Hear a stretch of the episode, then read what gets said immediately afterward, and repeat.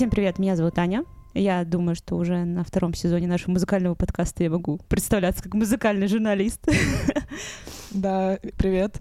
А, И с вами Маша. Ну, я, наверное, теперь тоже музыкальный журналист и а, Вообще организатор... там ты как организатор комьюнити банка Да, Джема. ладно, организатор комьюнити еще музыкального. Вот. а, И сегодня у нас в гостях а, Дмитрий Дубров.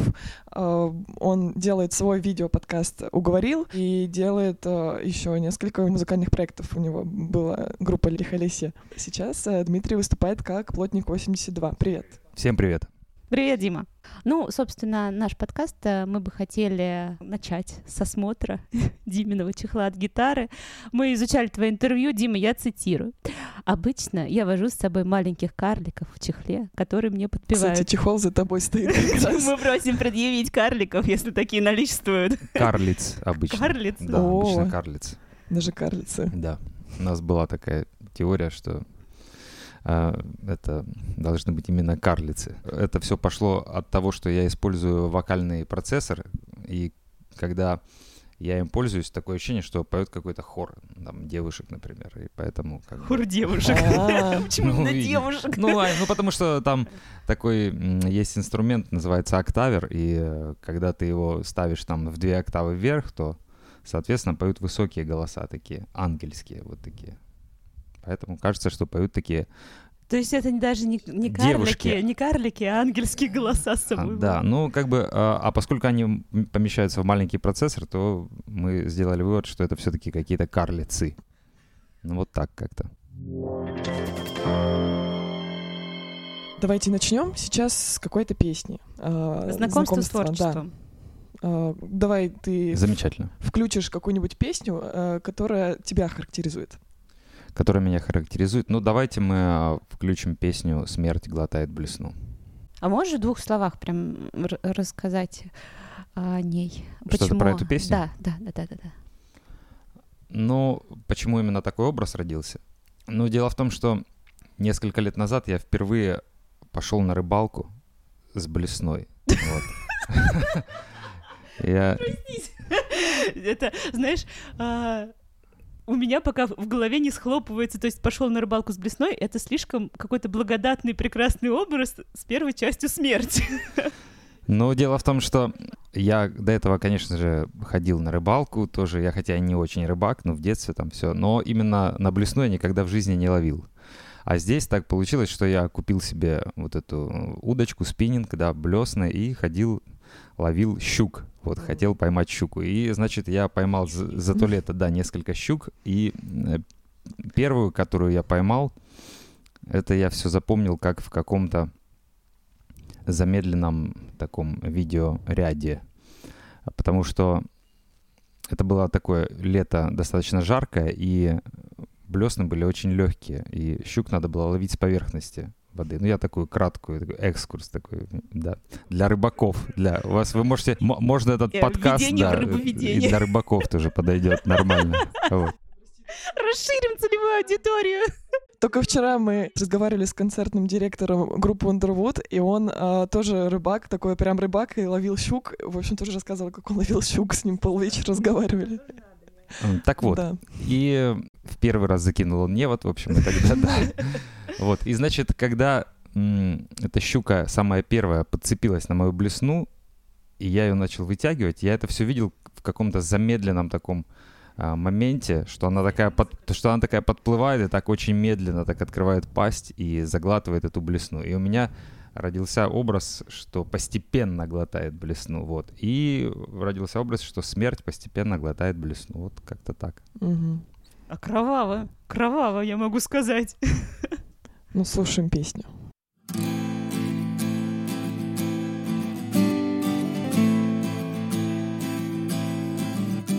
Спи, моя радость, на всех не хватает любви. В этом городе сонных молитв Оголенных сердец и голов.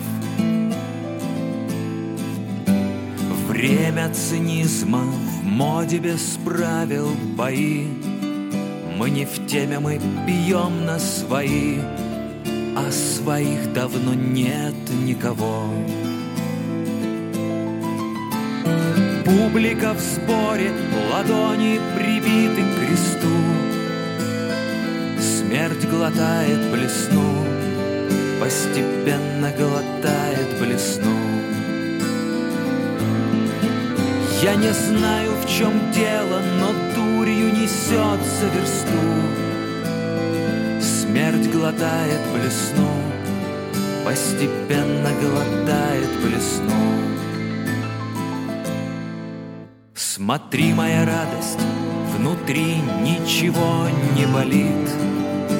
Кончается спирт и угли, холодеют на пальцах золой. Все канет в ленту, и кто-то ее обновит. Но пока паутинка летит, я прошу, оставайся со мной. И мы трижды еще отречемся на этом посту.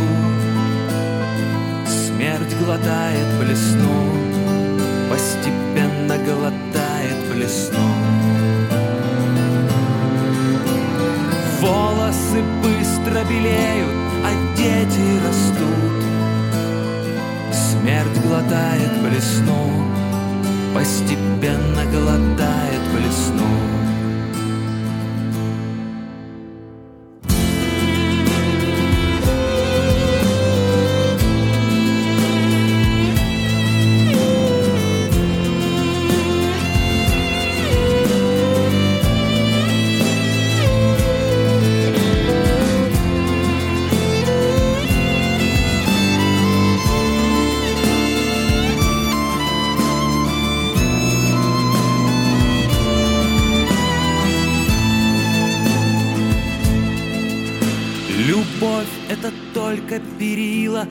Ветхом мосту. Смерть глотает блесну, постепенно глотает блесну. Я не знаю еще ничего, может быть, дорасту, чтобы вынуть блесну, чтобы вынуть у смерти блесну.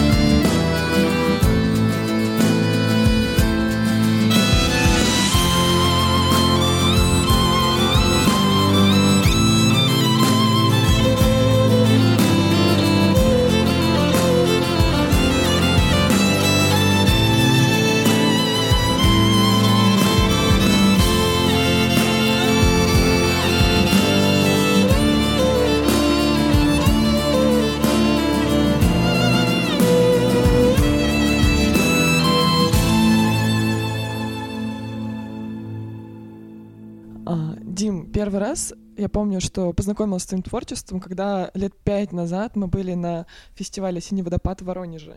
Осенний водопад. Осенний, Да? осенний Да-да-да-да-да, водопад. это Да. прям Мы такой. как раз туда вместе с Аней ездили. Круто. И был такой какой-то старый клуб, такой прям вообще очень много музыки. Такой прям настоящий рок-клуб, а, Да. как сказать, региональный, потому что вот у нас в Рязани тоже рок-клуб, где можно было в свое время курить в коридоре. Вот там тоже мы курили в коридоре, помню, в в Воронеже, а тогда уже было нельзя, между прочим. Но там как будто время, знаешь, остановилось, схлопнулось так. Да, что-то такое было интересное. Это там, где был очень длинный большой фестиваль. Да. вот это, Да, ну, да, там всё, я 7 или понял. 8 Мгм. часов, в общем, такая была история. Вот ты там уже, по-моему, выступал как плотник э, 82, да? Ну, конечно, да, я так выступаю уже с 2013 года. А что случилось вот с э, лихолесьем и вообще... С проектом, да, первым, первым. Или Да, ничего, первым. как бы не, не то, что не сказать, чтобы с ним ничего не случилось, просто этой группой я занимался 13 лет с 2000 года, и мы играли такой традиционный рок. Потом мне показалось, что нужно перейти в какой-то другой формат, что мне уже не очень интересно заниматься такой традиционной рок-музыкой. Я начал делать электронную музыку.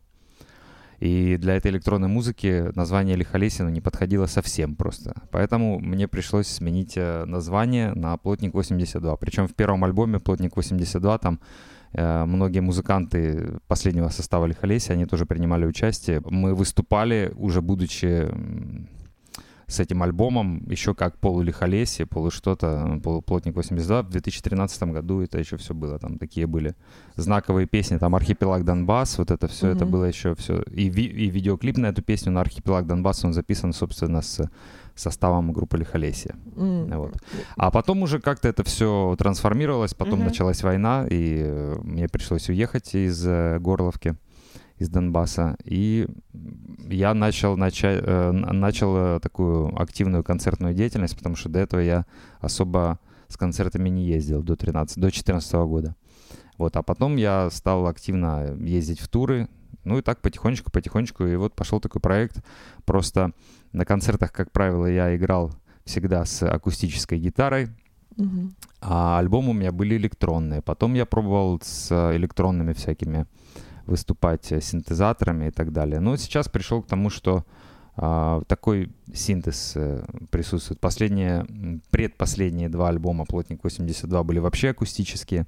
Mm-hmm. Вот. И вот крайний альбом не любил, он такой полуакустический, но все равно он больше гитарный, он mm-hmm. с таким гитарным саундом. То есть это не прям такой драм н который был местами в самом начале. То а вы сейчас что-то записываете с теми музыкантами? Вообще играете ли, в принципе, общаетесь ли? Ну, мы общаемся, но нет, мы не записываем ничего. Mm. То есть у меня изменились полностью там музыканты. Ну, те, те, с которыми я работаю. То есть постоянного состава «Плотник 82» как такового mm-hmm. нету, это больше проект. Больше проект а, для одного лица. Ну, я просто постоянно привлекаю различных музыкантов, тех, у кого получается выступать. То есть мы раньше, например, ездили в туры с ребятами из проекта «Гитарин», либо с гитаристом Женей Соколовым, mm-hmm. либо с полным составом проекта «Гитарин», еще с Виталием Камениченко. Mm-hmm. Вот. Есть э, варианты концертов, где мы выступаем с Александром Савиным, со скрипачом. Mm-hmm. Вот. Сегодня будет концерт, где мы будем выступать с Александром Сомовым, вот, э, баянистом, баянистом да, number у нас one. подкаст в преддверии да. концерта number Дмитрия, one, да. на который мы потом собираемся с Марией да. пойти. Вот. И поэтому, то есть, со мной э, выступают различные музыканты, и постоянного состава, с которым бы мы постоянно репетировали, как такового нет. Слушай, скажи, это удобнее или наоборот? Я вот как бы, с одной стороны, мне кажется, что на сцене, когда много людей, э, группа, которая хорошо взаимодействует, это смотрится круто. С другой стороны, я... так звучит. Да, звучание, наверное. А с другой стороны, я понимаю, что, наверное, это масса проблем, потому что, чтобы собрать группу на репетицию, чтобы отвести их всех в тур, это, наверное, предполагает себе некую запарку. Ну, есть, конечно, такие моменты, но дело в том, что мы принципе, эти, мы все эти вопросы решаем. Mm-hmm. Дело в том, что со мной последние годы выступают музыканты, как правило, профессиональные. Мне очень повезло, mm-hmm. что я э, дружу сейчас и общаюсь с э, очень профессиональными музыкантами, которым не нужно полгода ходить на репетицию для того, чтобы разучить концертную программу. Mm-hmm. То есть они могут это сделать за несколько дней, сидя дома, просто послушав песни и придумав партии свои. То есть, mm-hmm. например. А если мы делаем записи какие-то, и я их привлекаю для записи, то, как правило, я саунд-продюсирую эти все дела и уже изначально им объясняю, что я хочу получить на выходе. Поэтому у нас все достаточно органично получается, и мне так э, проще взаимодействовать, потому что постоянный состав, постоянная группа, ну, я не знаю. Мне кажется, это для меня осталось немножко в прошлом. Перерос. Ну, для меня пока да. Получается, ты вырос уже из лихолесия, просто оставил в прошлом, и сейчас уже что-то другое. Но дело не в том, что вырос, нет, не, я бы не сказал, что вырос, не вырос, просто это был определенный период жизни, который закончился, и угу. наступил другой период. Некоторые песни из uh, репертуара Лихолесия я пою немного, но там две-три песни в концерте угу. бывают. Угу. Ну давай тогда послушаем сейчас песню какой-нибудь Лихолесия. Ну давай, наверное, тогда послушаем песню, которая называется «Сталкер». Да, давай, наверное, послушаем «Сталкер». Она была такая одна из самых знаковых песен последних лет. Слушаем. остаться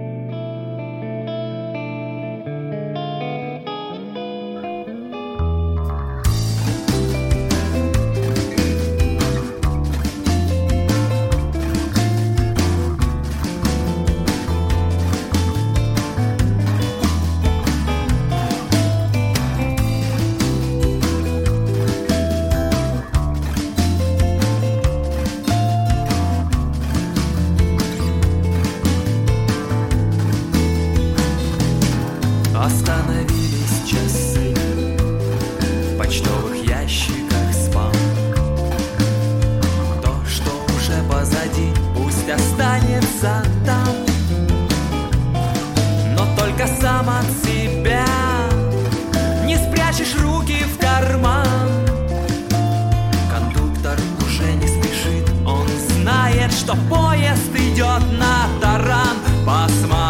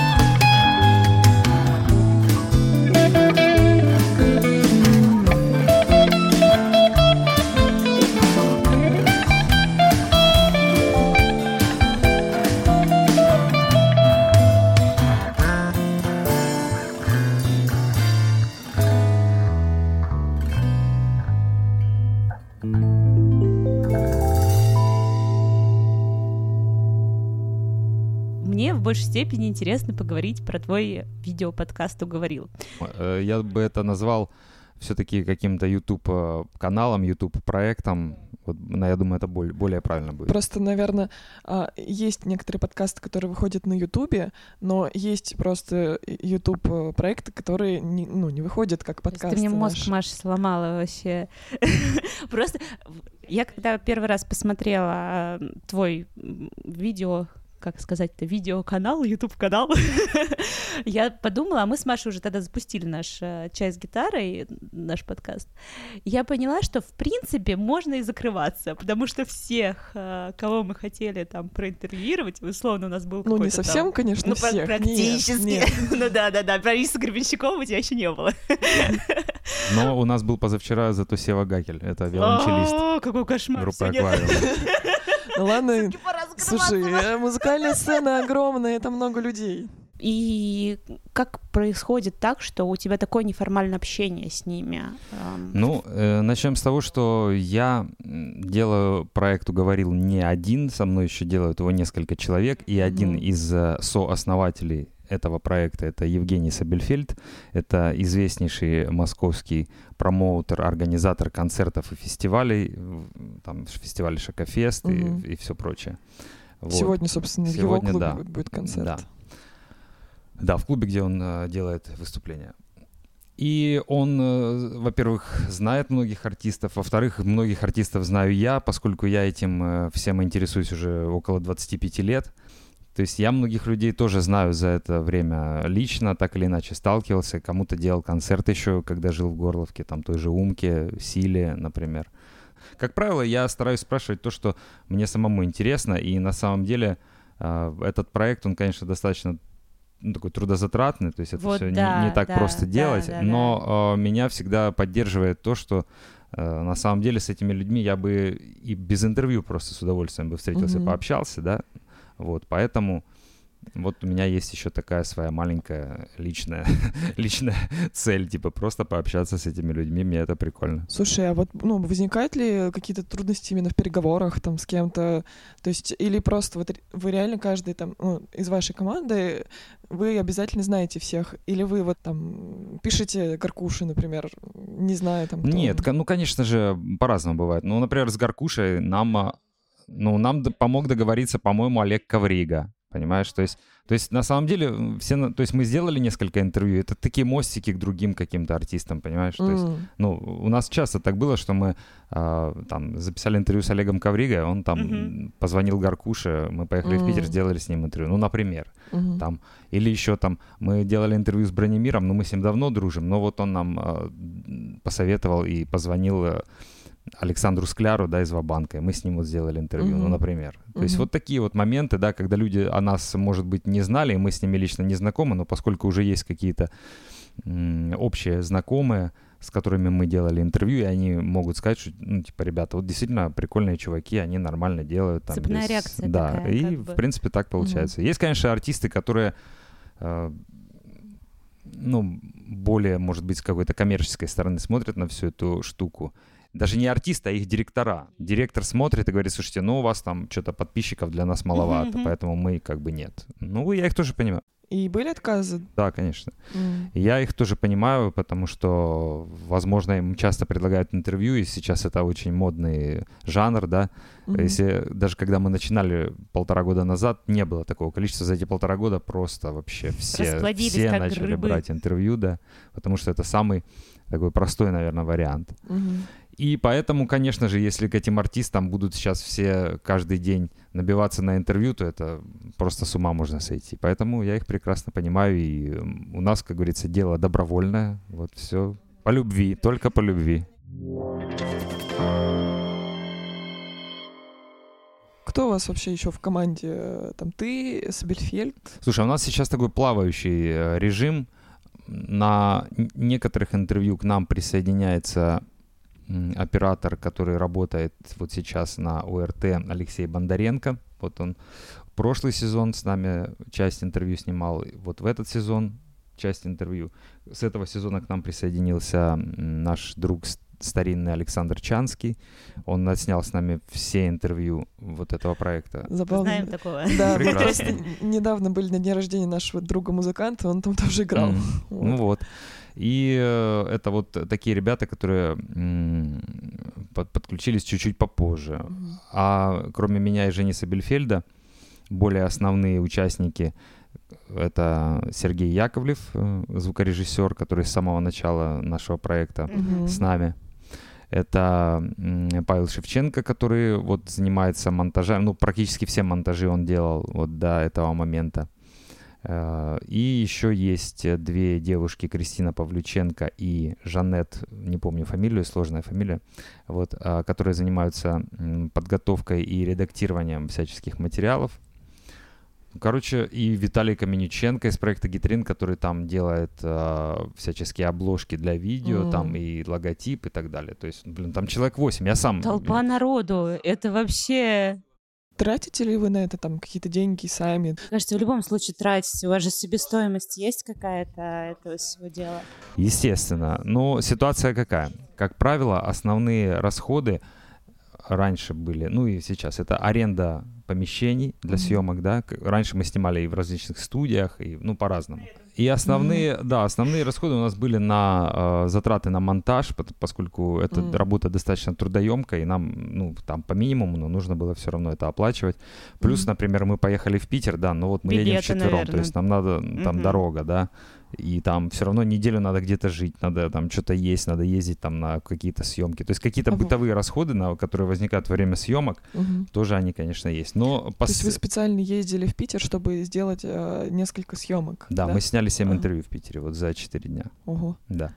И э, у нас э, есть э, сейчас такой уже, наверное, я надеюсь, это будет постоянный проект, ну, наш фестиваль «Уговорил фест», который вот был на прошлой неделе.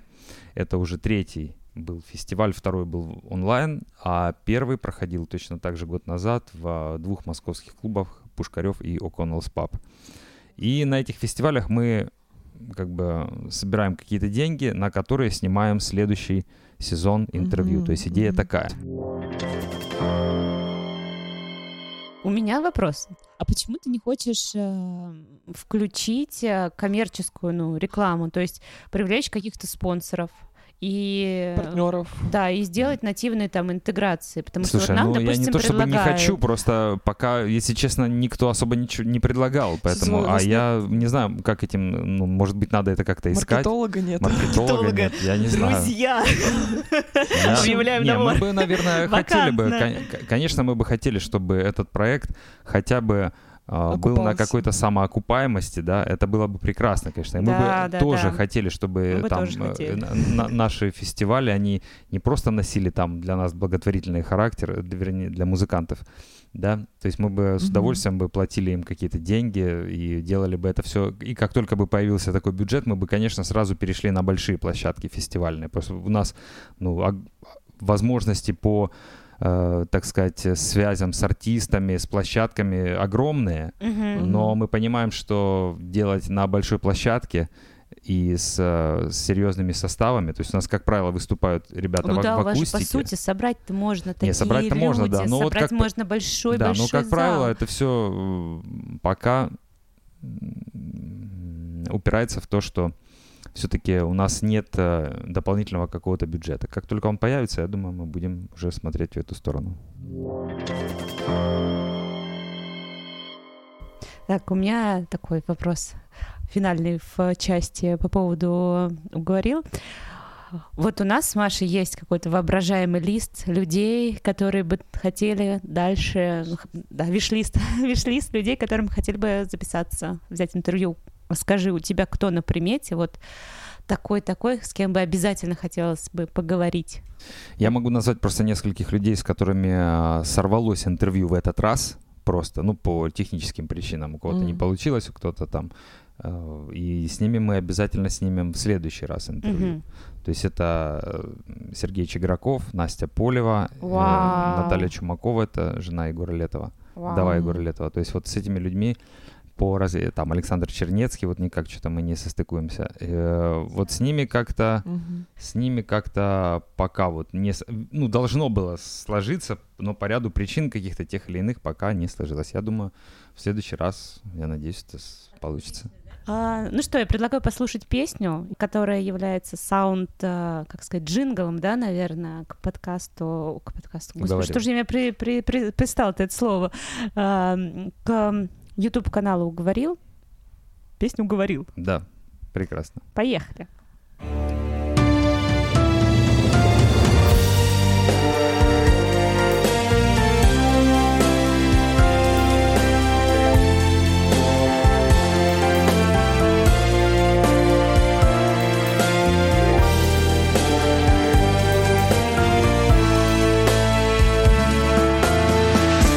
Согреет пламенем свеча, как будто из последних сил. Ты точка всех моих начал, ты мой священный крокодил. Ты дверь, в которой нет ключа, ступени в небо без перил. Моя вселенская печаль, ты мой священный крокодил. Прости меня за то, что я тогда тебя уговорил.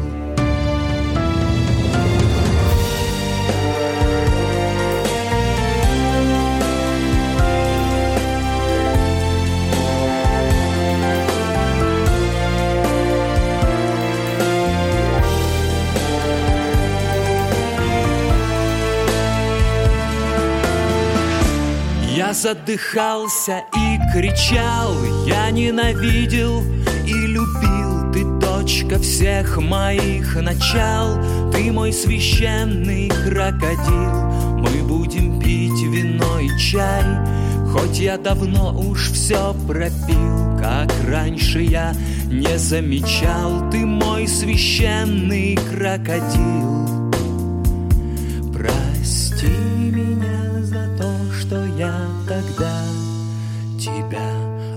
уговорил.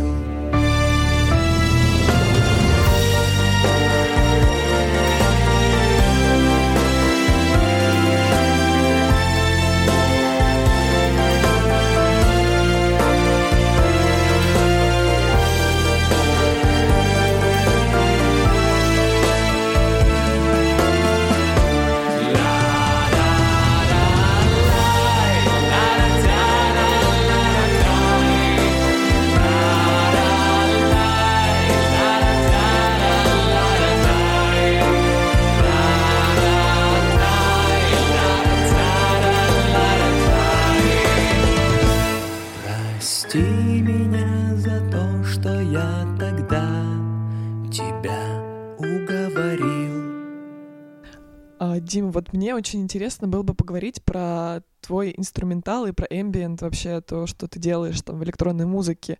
А, ну, у нас как бы в российском нашем гиноконде есть такая тема, что у нас больше любят э, песни с текстами, вот, и, ну, еще там про любовь обязательно. Про там, несчастную, чтобы. любовь, да.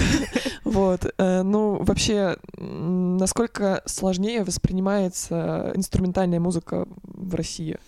Ну, дело в том, что мой альбом э, э, эмбиента, который называется Quarantine Ambient, э, он, собственно, я бы не сказал, что он прямо имеет отношение к инструментальной музыке, Ну, потом- не- поскольку все-таки ambient к электронной это... музыке, да, я к- электронной. Но выразился, все, равно ambient это, конечно, это поджанр электронной музыки, но это своеобразный жанр, который больше э, какой-то шумовой, звуковой, да, такой настроенческий. То есть э, сказать, чтобы это прям инструментальная музыка, это сильно, наверное, было бы громко.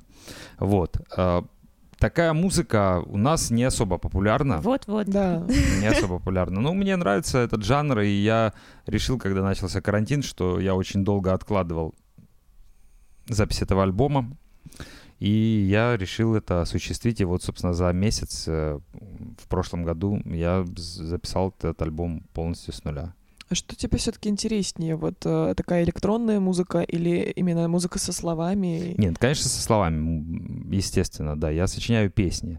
Это как э, больше такой под жанр, что ли. Ну, он, например, выразился еще в дальнейшем вот в двух э, треках в альбоме Паши Пиковского и Сергея Чигракова, например, да, то есть там два стихотворения Сергей Чиграков читает под э, мой эмбиент. Ну, не, не из этого Ничего альбома, себе! не из этого альбома, а именно, ну, специально сочиненный эмбиент под, для этих У меня стихотворений. вьетнамские флешбеки, у нас предыдущий выпуск с Пашей Пиковским как Да, раз. да-да-да. И это так, вау! Вернулись в прошлое? Да. На самом деле, по- последний год практически я не ездил на концерты, и единственный источник доходов это были аранжировки, которые я делал очень многим артистам. Там, М, ну, как правило, это мои знакомые, там, мгм. друзья. Это, кстати, вот просто мне тоже стало интересно, ты этому учился? Нет, аранжировкам? То есть нет. ты самоучка вообще в Ну, аранжировках, да, в саунд-дизайне? Да. да. Очень интересно, мне кажется.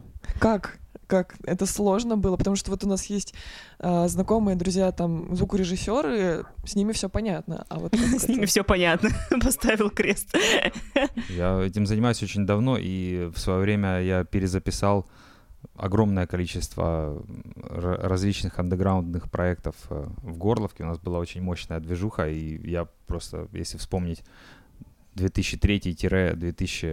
2003-2008 год, то за это время, наверное, помимо своих альбомов Лихолесия, я еще записал, так, чтобы не соврать, наверное, альбомов 20. Вот, то есть в год реально по О. 4-5 альбомов я записывал кому-то просто. Вообще. То есть очень это, ну или участвовал в записи так или иначе, то есть различных там. По факту это твоя работа, можно так сказать, да? ну, тоже. можно так сказать. Сейчас да, то есть это да, моя основная деятельность.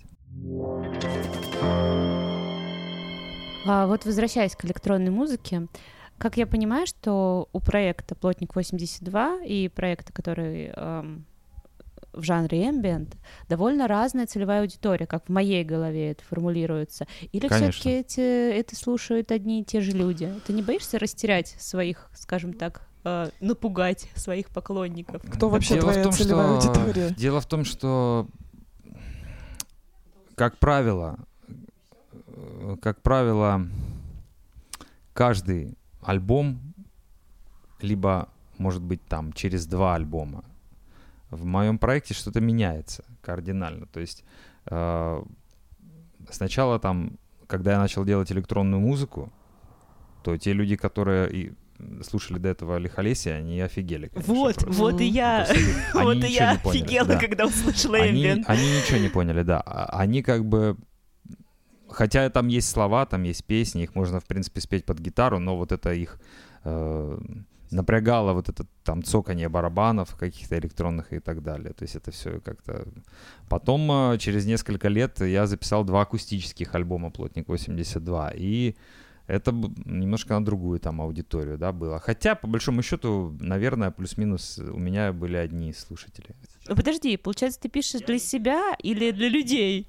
Я пишу не то чтобы для себя или для людей, просто песни, они требуют определенной реализации, и все. Я стараюсь э, реализовать там их э, аранжировку, либо их э, форму тем образом, который, который нужен в данный момент. А уже как бы понравится кому-то это или не понравится, ну это уже То их есть дело. ты не особо ориентируешься на... Я прекрасно кого-то. понимаю, что такое ориентироваться на публику, и я прекрасно понимаю, но мне это не интересно, мне это не интересно.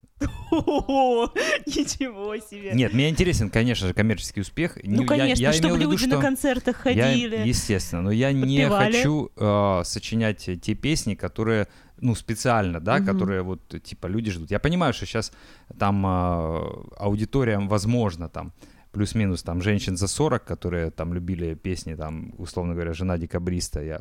Кон- Конечно, они, да, они чуть-чуть подофигели, но, блин, э, что, Но что ты- поделать? Я не Дима, знаю. я сейчас вообще присела, что у тебя аудитория женщины за 40. Вообще, да ладно. Да, Блин, мне уже за скоро 40 будет, ты чё? Нет, но, наверное, вот мне просто интересно, Ambient сам, ты, наверное, как-то продвигаешь его вот на какую-то конкретную аудиторию? Никуда я его не продвигаю. Вообще я его никуда. просто записал, выложил, И и, всё? все. Это я просто сделал, вот, потому что мне хотелось так сделать. Я его никуда не продвигал. Я подозреваю, что его, возможно, прослушало немногое количество людей, но как бы мне пофиг. Я потом через год послушал, ну, меньше, чем через год, и думаю, блин, какой я охрененный записал альбом. А, ну и все, больше ничего не надо. Нормально. А там уже пусть кто слушает, кто не слушает, это их дела. То есть я знаю, что те люди, которые разбираются в этой музыке, из э, тех, которые послушали, они там написали, что это прикольно. Просто я, например, слушаю совершенно разные жанры, и мне и то, и то, в принципе, заходит. Вот. Ну, круто.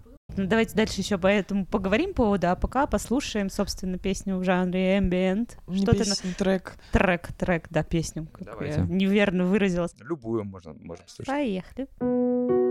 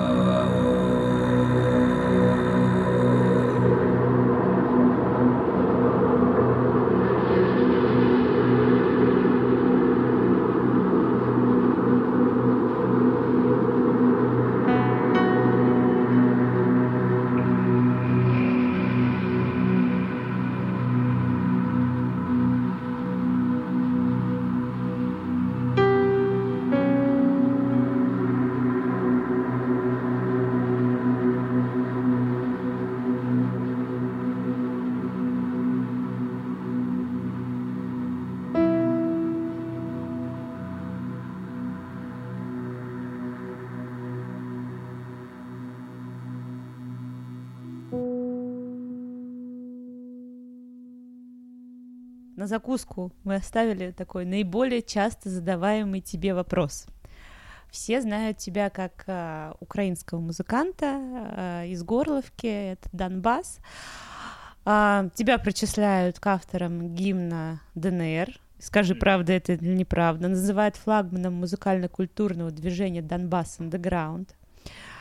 А, что из этого верно, что из этого неверно? Расскажи.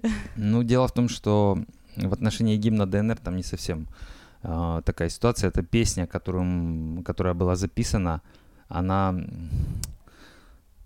ну, как бы ее неофициально стали называть в Ютубе гимном ДНР. То есть ее кто-то выложил потом, Мгм. потом ее кто-то выложил после того, как мы записали. И там написали там гимн ДНР в скобках. И всё. А как бы, ну, конечно же, она не являлась никаким гимном э, ДНР. То есть Прекрасный это- интернет всегда вводит в да, то есть заблуждение. это, но дело в том, что эта песня, когда появилась, э, она набрала такую огромную популярность, что просто из всех там утюгов она первые месяцы звучала, и меня там люди на улицах просто узнавали даже вот благодаря этому видео там. Хотя на самом деле, то есть там совсем была, ну, другая как бы история. В этой песне, по-моему, там нет ничего такого, что э, как-то говорила бы о ДНР, и насколько я понял, это вообще какая-то старая песня, вот которую ну, нашли мои друзья. Это как бы идея вообще этого создания этого трека принадлежала группе День Трифидов. Вот такая Мгм. группа из города Шахтерск. Да, Вот я знаю. старые, как да. ни странно, я ее Да. знаю. Да, мои старые знакомые, вот, и они а, в начале 2014 года решили записать такой трек и пригласили меня подпеть туда и еще нескольких э, ребят, э, Ник- Николая Бурмистрова, это из проекта «Ощупь», тоже горловский такой проект. Вот, и мы как бы просто подпевали в припевах, по-моему, я уже не помню, да, по-моему, мы подпевали в припевах, и во время этой записи просто Дима Напильника из Дня Трифидов, он просто п- снял видео, как мы просто стоим пе- перед микрофоном и поем. И потом просто смонтировал а, видео, где, типа, ну, добавил туда кадры всяческих а, вот этих митингов и так М. далее. И почему-то э, на, на фоне вот этого видеоряда все начали думать, что это гимн ДНР и как-то там в эту сторону. А, на самом деле ничего этого как бы не было. Но, тем не менее, очень много таких моментов политических в твоих песнях, да. А, в частности, я читала обзор на новой газете песни «Родины нет во мне». Ну, был такой, да, момент. Вот. И скажи, эм, как тебе вот в этом всем? Как теперь мы тебя сейчас разговариваем в Москве, э, как принимают после этого на Украине? Я не выступаю на Украине, Ага, М. даже вот так. практически, Это да. принципиальная позиция Ну, или просто, и, ну, как бы не то, что принципиальная, не принципиальная, просто... Ну, короче, так вот получается. так получается. Ну, там были разные моменты, на самом деле. Не, ну там были моменты, когда там какие-то было. клубы писали там, что типа давайте отменим концерты, Да, отменяли да, там да, концерты, да. Ну, бывали То такие есть случаи. отменяют все-таки концерты из-за Я того, просто что- не выступаю последние годы на Украине, это не имеет просто смысла, ну, как бы, ни финансового, ни как... то И тебе самому просто не хочется, или тебя не принимают? Или как? Я для этого все... Я просто не вижу в этом смысла, вот и Мгм. все. Так, в этом просто вот для меня сейчас э, особого смысла нет, вот и все. То есть если бы кто-то прям хотел организовать мой концерт Ага. и сказал, Дима, мы Мгм. очень хотим организовать твой концерт где-то в Украине, и мы готовы там э, заплатить тебе твой гонорар, я бы с удовольствием бы выступил, без проблем. Но таких людей пока не находится, вот и все. Мгм. Такая ситуация. а публика у тебя там осталась? И публики там тоже по сравнению, конечно же, с Мгм. Россией практически, ну, ее Мгм. мало. То есть Мгм. Поскольку городов в Украине намного меньше тоже, чем в России, поэтому там и публики тоже достаточно немного. То есть на Западную Украину мы никогда не ездили выступать, а, Мгм. условно говоря, там восточная часть, на то, что это там Харьков, Днепр, Одесса, Киев. Слушай, а вот ты до сих пор как бы у тебя родины нет в тебе? Эта песня посвящается не только войне в Донбассе, она посвящается, наверное, всем войнам, которые, М. всем гражданским войнам, которые происходят. То есть имеется в виду, что там ключевая фраза, наверное, даже не «Родины нет во мне», а ключевая фраза, что одни патриоты убивают других ради каких-то своих убеждений. Да? То есть патриотизм, Родина — это слова такие однокоренные, можно так сказать. И вот когда люди ради своих патриотических идей готовы убивать э, своих э, там братьев, условно говоря, ну вот это плохо, вот этого во мне нет. Я как бы не готов убивать э, и пропагандировать какие-то насильственные Мгм. методы в отношении там каких бы то ни было людей только из-за каких-то политических своих там взглядов, например. Хотя они у меня, конечно же, наверное, есть, но это взгляды, это взгляды, а человеческая жизнь это человеческая жизнь.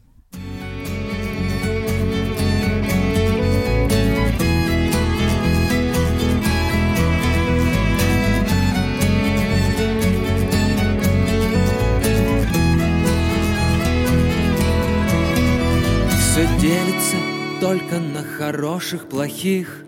Одни патриоты обличают других, ты можешь стать одним из них. И ты можешь стать одним из них, но только кончилось лето в ледяной полынье, и я остался где-то на другой стороне. Родины нет во мне. Родины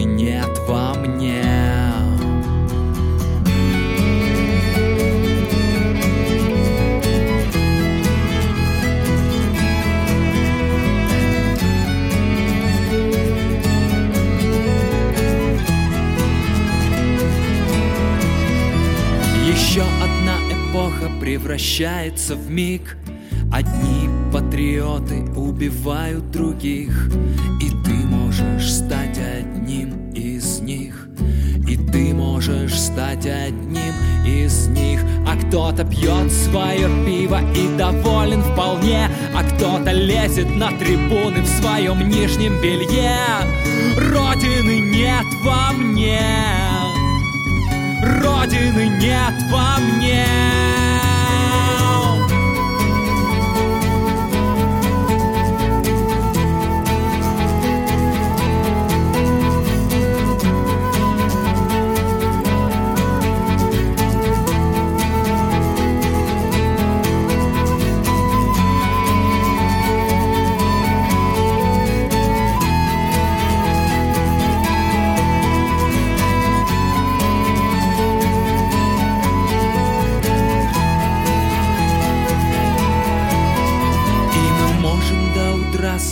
соображать на троих Пока одни патриоты хоронят других. И ты можешь стать одним из них. И я могу стать одним из них. А свобода — это козырь у меня в рукаве. Свобода — это опухоль в твоей голове. Только родины нет во мне. Снова Родины нет во мне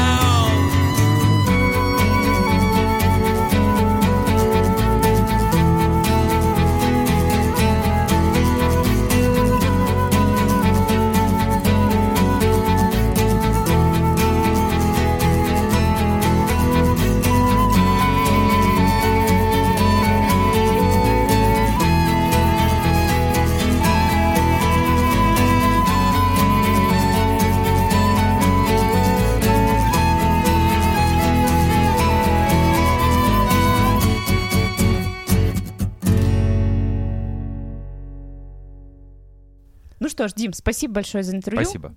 Мы пойдем на твой концерт, и я думаю, что полностью Да. сможем Отлично. насладиться Отлично. всем Да. твоим творчеством. Спасибо тебе большое, большое. Дим. Спасибо. Трам-пам-пам, поиграла песня.